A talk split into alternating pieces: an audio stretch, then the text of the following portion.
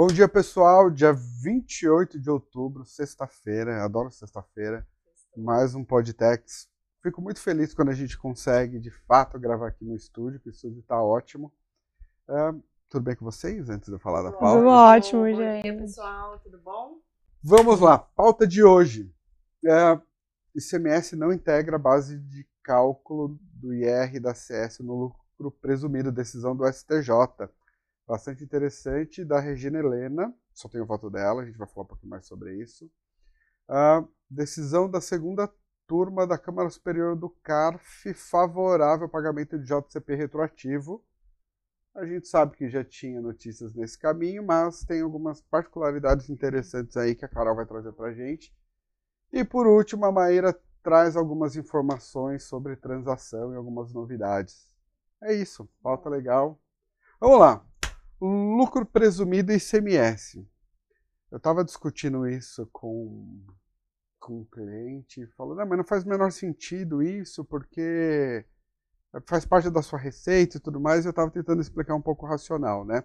Então, para quem não tem muita familiaridade, mas imagino que a maioria das pessoas tenham aqui, toda vez que a gente pensa em lucro presumido, como o próprio nome diz, você paga imposto de renda e contribuição social com base numa presunção, né?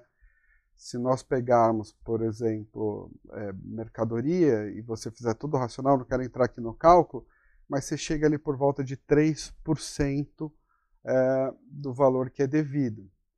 Mas, como a sua base da presunção é a sua receita, e fato que você tem ICMS ali dentro, você acaba tributando o ICMS pelo imposto de renda. Então você pega ali aquela parcela que é o ICMS, que está destacada, faz parte da sua receita, e você aplica a presunção do imposto de renda da contribuição social, o que gera uma tributação do ICMS. E que se você para para pensar um pouquinho, não faz muito sentido. Então, essa é uma tese que é um desdobramento, que o pessoal chama de tese filhote, Uhum. né, em decorrência da exclusão do ICMS da base de cálculo do piso da COFINS, e que está no STJ e está sendo analisado. É, o que é interessante aqui que a, a Regina Helena, no voto dela, ela propôs a tese que seria o valor do ICMS destacado na nota fiscal não integra as bases de cálculo do IRPJ e da CSL quando apurados pelo regime de lucro presumido. Uh, infelizmente, o julgamento foi suspenso, tá? Me fugiu agora quem foi o Gurgel, o Gurgel, o Gurgel Faria pediu vista. Eu acredito que talvez seja exatamente para dar um voto contrário. Então, acho que a gente tem que aguardar. E uma outra coisa que ela propôs é a modulação dos efeitos. Então, por que, que a modulação dos efeitos ela é importante? Né? Uh, para quem não ajuizou essa ação, e aí a gente pode até falar se do potencial desfecho, se vai ser favorável, se não vai, mas a gente, é o que a gente gosta de falar, né? É, é, não dá para cravar, não dá para saber qual que vai ser o desfecho. Se for uma, um, um caminho parecido com o CPRB para quem acompanhou, vai ser contrário aos contribuintes, né? Tem um potencial muito grande. Mas é o que a gente sempre fala, o custo de você ajuizar uma ação para discutir uma tese tributária, ele é muito baixo, muito baixo. Compensa, né? Compensa. Ao passo que se você não ajuizar essa ação, vier a modulação dos efeitos, você vai abrir mão, muito potencialmente aqui, de cinco anos pretéritos de valores que poderão ser recolhidos caso o final seja favorável. Então, aqui é mais um alerta, é o que a gente Resguardo, brinca, é, né? porque vale a pena comprar esse ingresso. É um ingresso que vale a pena comprar porque pode ser bom ali. vale. Paga, paga, É. paga. É, tem muita gente que se arrependeu, né? Na, na discussão do semestre do da COFINS, a gente viu muitas empresas que deixaram para depois. Veio aquela É modulação que ferrou com muita gente que não tinha ação. E, gente, é uma oportunidade É isso. tributária. Quando a gente fala de oportunidade, tem que pensar que, de fato, você paga um ticket que não é relevante, né? Você entra com um mandado de segurança, então você não tem risco, por exemplo, de ter uma sucumbência Isso é se você importante. perder o processo. Então vale a pena pensar, Uhum. né? Olhar se, o- se- se faz sentido dentro do, da operação, né? Se nesse caso é uma empresa que está no lucro presumido. E entender aí como é que, que a gente operacionaliza, Uhum. né? A distribuição. É, o potencial não é tão grande quando você pensa que estamos falando de receita de no máximo 78 milhões, então são empresas pequenas, né? E- Mas é dinheiro, Mas né? é dinheiro. Exatamente. Dinheiro é dinheiro, É né? dinheiro, exato. Dinheiro é dinheiro. Próximo assunto da pauta. a decisão da segunda turma favorável ao pagamento de JCP retroativos. E aí, como, JCP como que tá isso? no CARF, né? A gente já sabe aí, voltando um pouco, né? O que, que é o JCP? Quando Acho você pensa vale nisso, né? Vale a pena aí a gente entender. Nada mais é do que um pagamento feito, feito pelas empresas aos seus acionistas, que é muito benéfico, porque a retenção dele se faz a 15% e a empresa é, deduz também. Então, é algo que. Ah, 34. É, Tem um delta de 19%. Vai, 19%. Gerais, né? Então, para a empresa é benéfico né, ter esse tipo de pagamento. Então, nada mais é que isso. Muitas empresas aqui no Brasil adotam. E a novidade aí que saiu essa, essa semana é que a segunda, a segunda turma da Câmara Superior do CARF é, decidiu que você pode pagar isso retroativamente. E qual que foi a tese né, que eles seguiram? Qual que foi o, o, o, racional? É que se a lei ela não veda você pagar retroativo, logo, se na vedação, você pode. Se a lei não é proibir, você teria que estar expresso em algum artigo, algum inciso, a proibição de pagamento retroativo. Aí você fala, putz, mas já teve, né, decisão ano passado da primeira turma, do, da Câmara superior. O legal dessa aqui é que foi por 5 a 4, ou seja, não foi usado maioria, aquele, aquela maioria pró-contribuinte, porque a gente sabe que várias matérias agora no CARF estão sendo revistas, né, e aí a gente tem aí coisas boas vindo, mas é tudo por esse voto que quando empata fica pró-contribuinte. O que preocupa, né, porque aquilo, basta alguém mudar de um pouquinho de lado. De lado que já... muda tudo, exatamente. É... E essa não foi, né, então essa foi por 5 a 4, ou seja, foi uma análise mais é, aprofundada mesmo, e foi da segunda turma, o que é bom também, né? A gente não fica só com a primeira turma. Agora, sabe o que eu acho interessante? Toda vez que a gente fala juros sobre capital próprio, porque eu ainda fico muito surpreso. Claro que quando você pensa as empresas muito grandes, que são muito estruturadas, elas costumam ter uma política, claro, quando faz sentido. Mas tem muita empresa com investidor do exterior que ainda não paga juros sobre capital próprio. E aí eu gosto de reforçar a ideia do, do, do ganho que a gente pode ter, porque ainda que eu tenha imposto de renda retido na fonte a 15%, a minha dedução é 34%. Claro que eu preciso respeitar uma série de limites, aquela questão de 50% do lucro, de reserva e tudo mais, mas não é um valor inexpressivo. Eu não me recordo agora de cabeça quanto está a TJLP, mas deve estar ali por volta de 7%. Então, é uma remuneração que não é ruim. Claro que toda vez que você pensa isso em pagamento exterior, a gente precisa tomar cuidado, porque juros sobre capital próprio, ele gera base negativa. Quando, quando eu digo base negativa, em que sentido, né? Você está pagando do bolso direito para o bolso esquerdo, porque você está pagando do Brasil para o exterior, mas uhum. tudo dentro do mesmo grupo, na maioria das vezes. E você está erudindo, em alguma medida, a sua base tributável de imposto de renda. Então, tem alguns países que já começaram a combater o pagamento de juros sobre capital próprio. No passado era muito bom, porque além de você ter esse ganho de 19%, muitos países ainda davam crédito ali de 15%. Mas é algo que tem que ser considerado. E meu único, o meu último comentário, eu não quero polemizar, porque senão a gente vai fazer isso, é, vai ficar aqui a manhã inteira, mas quando a gente fala de juros sobre capital próprio retroativo, a gente fala retroativo até quando? Porque pensa, a gente está falando de cinco anos. Cinco anos, quando a gente pensa em cinco anos, estamos falando de cinco anos para fins de questões tributárias e tudo mais. Uhum. Não existe, nada me impede, salvo o melhor juízo, sujeito a gente aprofundar, é, eu pagar algo retroativo de 10 anos. Por que eu não poderia considerar o período de 10 anos Exato. se eu tive lucro com relação a isso. Porque a minha dedução é agora. Não tem uma questão prescricional no, no, pagamento retroativo. Então, a gente tem muito automático que tem que voltar a 5 anos, mas vale uma reflexão. Vale uma reflexão para, de repente, não sei, voltar até um, um pouquinho mais. Um pouquinho né? bem interessante. E a questão do medo das, né, das empresas fora do Brasil de pagar receio de ter isso, isso daí não é tão um bicho assim é? ruim, né? Excelente. Né, a gente tá esperando a publicação do acordo. Do acordo né? a, gente, a gente traz aí, se tiver algo. Último assunto, transação. Transação. Gente, eu não vou falar muito hoje sobre transação. A Maíra adora esse tema, ela não para mais. E quando eu começo a falar sobre transação, eu deixar um pouco de é. pra mim. Hoje, a gente pode fazer um só sobre um transação. É verdade. É verdade, você tem razão. Tem razão. Mas hoje, o que, que eu trouxe aqui? Rapidinho pra gente deixar todo Rapidinho. mundo na mesma página. 14 minutos sobre transação. Olha, isso é bullying aqui. A galera vai colocar a Maíra demais, né? acelerada do 2.0 É, pra... não sei se vocês vão entender, né? É, Gente, agora, novidade, coisa boa. Vocês sabem que a gente teve algumas edições né, nas normas da transação para trazer alguns benefícios, como uso de prejuízo fiscal, alguma possibilidade de descontos maiores nos últimos tempos, enfim.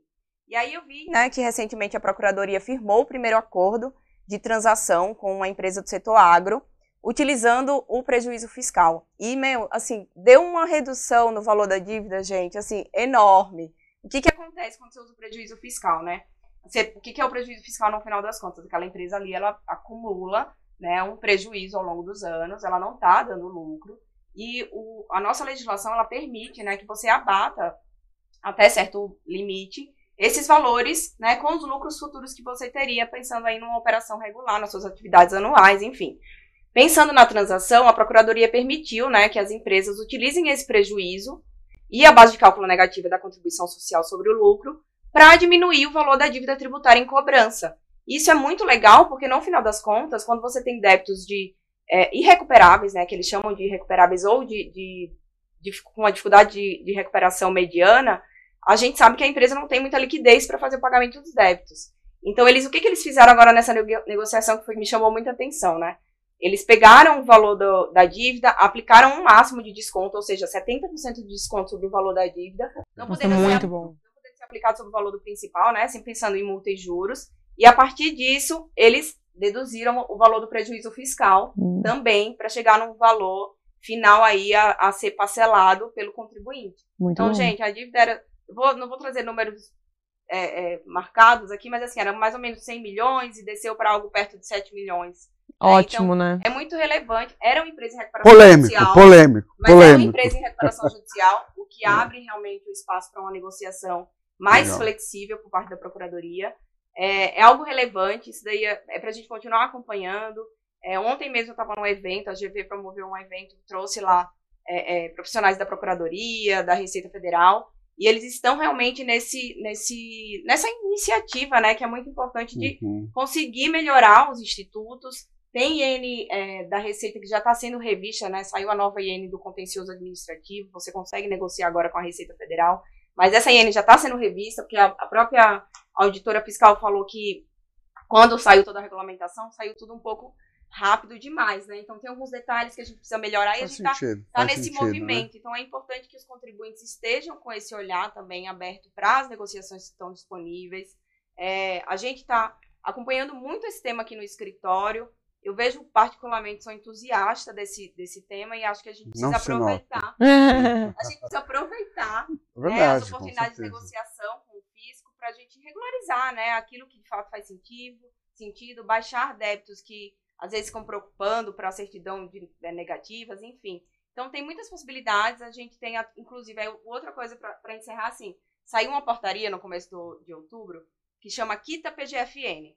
E o que, que ela faz? Para quem já fez transação, tá? Já fez transação e aplicou transação com desconto. Agora você falou quita, por um momento eu entendi chuta. Achei que era Não, chuta quita, PGF. Quita, É. quita PGFN.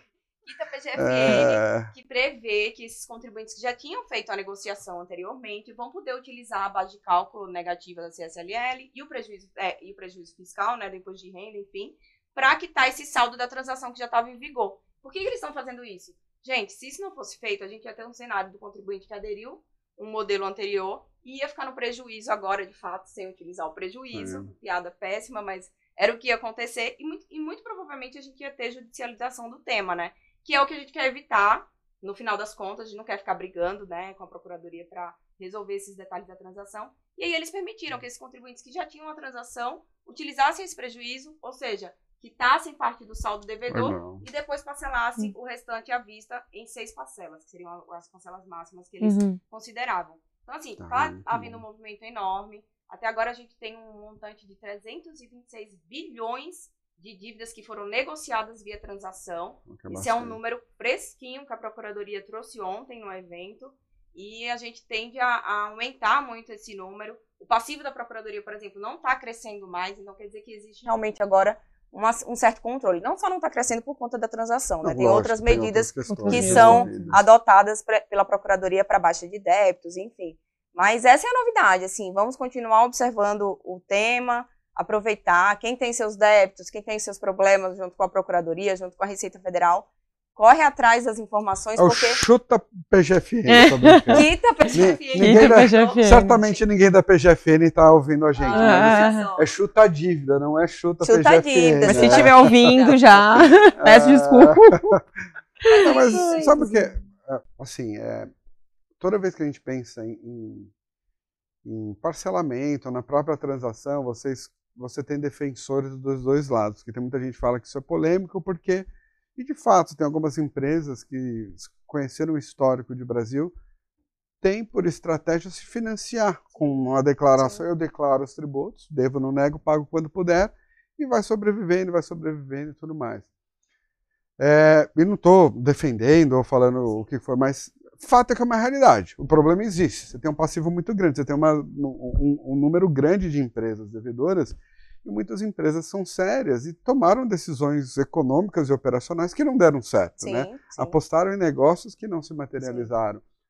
Então você precisa fazer alguma coisa para dar um pouco de corpo, de fato, e ajudar essas empresas. Então trouxe é, é- é muito bom. Porque assim, a gente tem um. Lá na Procuradoria, a gente não, né? A Procuradoria faz a análise de capacidade de pagamento do contribuinte. O que, que significa? Ele olha lá, né, a, histórico de dívidas, parcelamentos, coisas que já foram declaradas pelo contribuinte ou terceiros para quem ele presta serviço, por Uhum. exemplo, enfim. E aí ele cruza as informações e chega numa capacidade de pagamento. Beleza, mas a capacidade de pagamento para a Procuradoria deu um rating lá B, que é uma boa capacidade de pagamento. Mas esse contribuinte tem dívidas enormes com o banco. O que, que você faz? Você traz essa informação para a Procuradoria. Então, isso é muitas vezes, muitas empresas não consideram essa possibilidade, porque é exatamente. Às vezes eu fiz eh, negócios que não deram certo, às vezes eu Uhum. tenho Investimentos que não deram né, que certo. estão na- no, no aspecto empresarial e que não chegaram ainda na, na parte do fisco, que mostram que, na verdade, a minha capacidade de pagamento e de saldar uma dívida é muito menor do que essa que a Procuradoria está vendo. Então, você Perfeito. consegue trazer isso para dentro do processo, entendeu? Então, assim, Mostra a índole, a intenção também da Exato, empresa, É né? exato.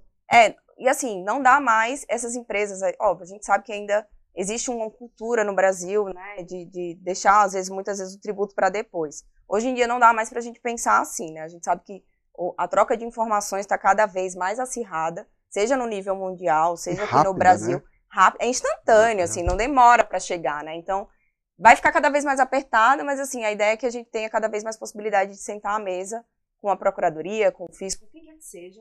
É, ainda espero que saia, por exemplo, um projeto de arbitragem tributária também, para a gente ter aí é, outras, outros vieses, né, para pensar né, em, em soluções a- aos conflitos tributários. Mas é isso, eu gosto, gosto desse tema, gente. A Muito gente- bom. Toda vez A que uma gente noticiazinha, eu, eu É um tema que dá um afago no coração. É Você isso. fala, ai, é bom. É isso? É É Vamos isso, encerrar é por hoje para que a gente não se arraste por uma hora aqui. Muito obrigado pela presença de vocês. Foi ótimo, gente. obrigada, Eu adoro Gustavo. quando a gente vem pro estúdio. né? É verdade. Primeira vez, três Só juntos. nós Verdade. dois, sim. A gente já utilizou, mas com os três Eu é a primeira vez. aqui ainda, é verdade. Mas é isso. Muito obrigado para quem teve paciência de ouvir. E estômago, né? Porque o assunto tributário É não é para qualquer um, não. Mas estamos surpresos pela audiência. Então, obrigado para quem está aí ouvindo em qualquer plataforma, especialmente aí no YouTube. Qualquer informação, qualquer questão, gente. Dúvidas, só dúvidas, sugestões, sugestões, só críticas. entrar no Temos nosso site e-mail aí e também. mandar. É verdade, tem até um e-mail específico, mas podem também entrar no site e mandar tex.asbz.com.br. Ótimo, boa. É isso. Obrigada, Obrigado, gente. gente. Obrigada, Até a pessoal. próxima. Tchau. Tchau, tchau. Tchau.